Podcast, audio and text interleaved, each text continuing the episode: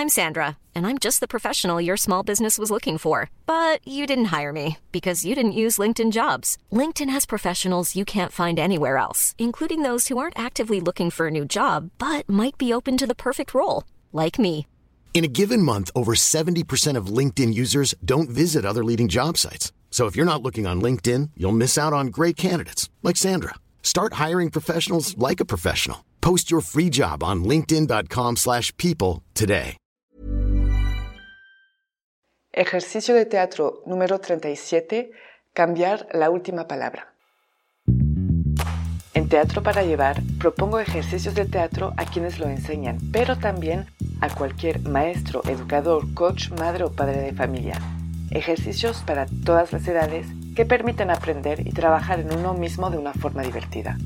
Les compartiré mi experiencia y lo que cada actividad aportó a mis clases y algunas anécdotas. Así que levantemos el telón.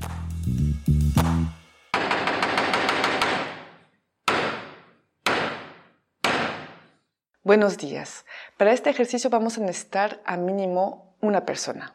Voy a pedir a dos personas de subirse en el escenario y de empezar una improvisación a partir de una plática de algún tema, el que sea. Por ejemplo, sobre los zapatos que uno está llevando, sobre la pintura de la pared, sobre la definición de una palabra, un problema de matemáticas, lo que sea.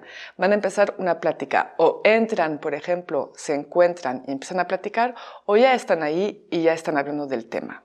En mi mano voy a tener algún objeto que hace ruido.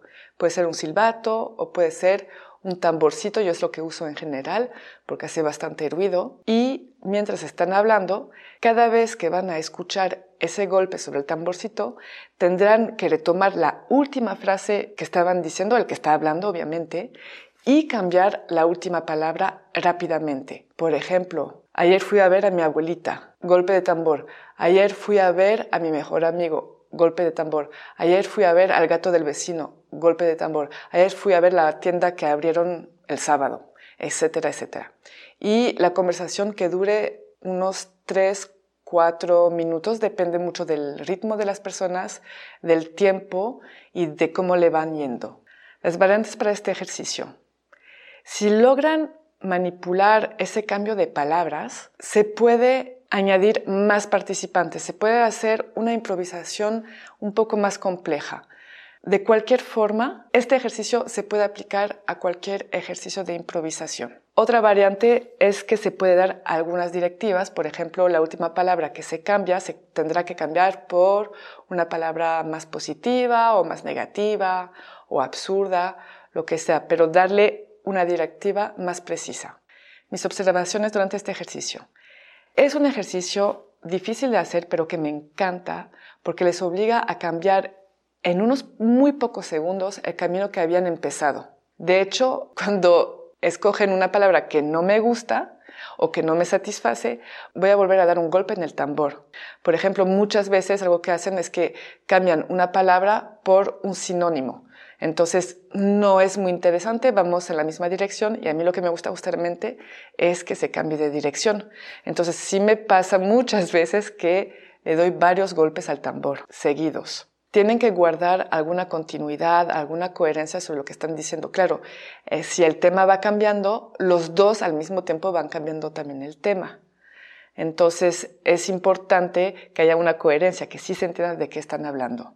Les pongo mucha presión, mucha presión para que haya mucha espontaneidad y que no reflexionen tanto. Este ejercicio funciona bien si no hay mucha reflexión y dejarse llevar con las palabras que nos llega a la mente. Más los presiono, menos piensan en lo que van a decir y más los caminos que van a abordar van a ser interesantes y diferentes. Es bien importante, yo creo, de retomar las últimas, sí, las últimas palabras o la última frase, no solo la última palabra, o sea, sí cambiar una frase entera para no perder el hilo.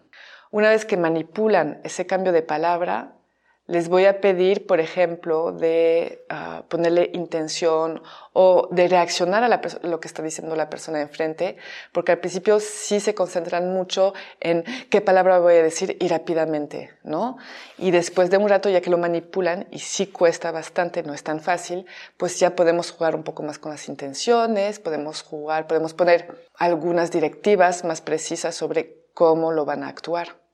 El objetivo principal es seguir el ritmo del tambor sin reflexionar, soltando el mental y siendo espontáneos. Así se trabaja la agilidad mental. Las palabras claves para este ejercicio son la improvisación, la agilidad mental, la reactividad y la apertura.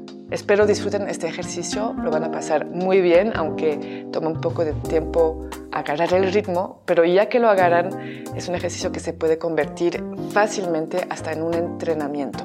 Les digo, hasta muy pronto.